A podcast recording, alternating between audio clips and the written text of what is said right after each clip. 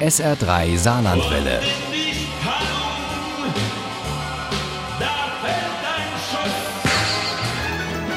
Der Krimi-Tipp. Mit dem SR3 Krimi-Tipp machen wir heute eine Reise, die uns unter anderem nach China führt. Und wir machen einen Ausflug ins Private einer Krimi-Autorin, die zu den erfolgreichsten der Gegenwart gehört. Es geht um Ingrid Noll und ihr neuestes Buch In Liebe, dein Karl. Uli Wagner über spannende Kurzgeschichten und bewegende Einblicke ins Privatleben einer Bestseller-Autorin. So viel vorweg. Wer nur an einem reinen Krimi interessiert ist, für den ist in Liebe dein Karl eher nicht das Richtige. Und wer nur spannende Kurzgeschichten mit Kriminalfällen erwartet, der dürfte auch enttäuscht werden. Der kriminelle Witz der Ingrid Noll explodiert eben nicht in Krimi-Kurzgeschichten mit spektakulären Fällen, sondern in Alltagsgeschichten mit Brombeertorte, Waldpilzpfannen und dem Onkel Theo, den alle für einen biederen Lehrer hielten und dessen mörderisches Talent erst nach seinem Tod zutage tritt. Ein Spaßvogel hatte den Namen ihres Onkels ein wenig verknappt und schließlich nannten ihn alle Meister Lampe. Den hatte der Mann seiner Geliebten nämlich ordentlich bloßgestellt. Aber Hasen sind ja geduldig und so kam eines Tages eine wunderbare Gelegenheit, sich zu rächen beim Pilze suchen. Und der Kenner war so selbstsicher, dass er das Körbchen mit dem selbstgesammelten nicht nochmal anschauen wollte. Ich ließ ihn nach einigen Tagen in die Klinik bringen, wo man ihm nicht mehr helfen konnte. Damals gab es noch nicht die Möglichkeit einer Lebertransplantation. Eine Weile schwiegen wir beide.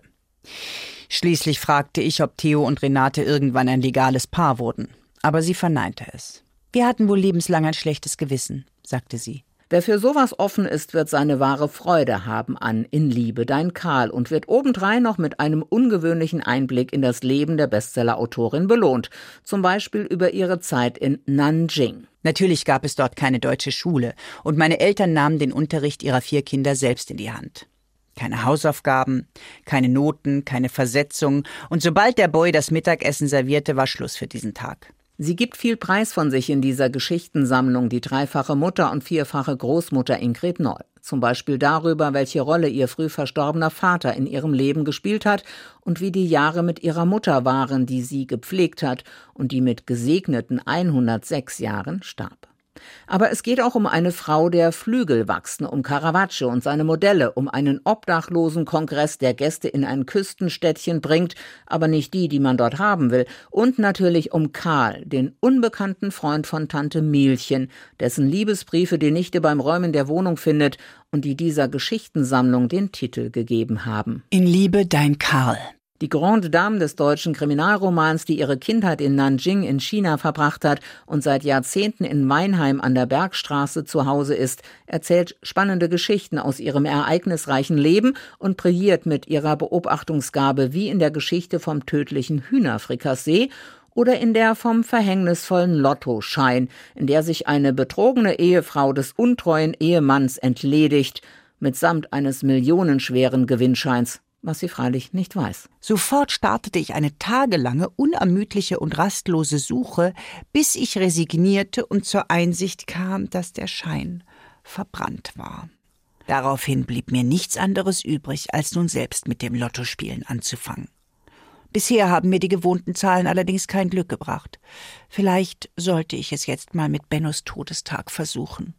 In Liebe dein Karl ist eine wunderbare Sammlung von spannenden, kriminellen, aber auch warmherzigen Geschichten und für mich auch eine Art Vermächtnis der Grande Dame des deutschen Kriminalromans. Ingrid Noll überzeugt mit Witz und Lebenserfahrung und gewährt uns einen kleinen Einblick in ihr Leben. Das ist spannend und zugleich sehr ergreifend.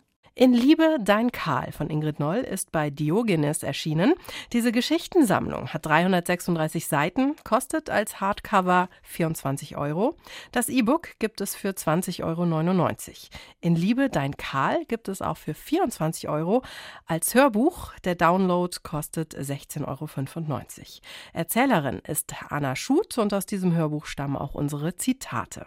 Ohne Krimi geht die Mimi nie ins Bett. Für Mimi und andere Krimi-Fans. SR3 Saarlandwelle. Hören, was ein Land fühlt.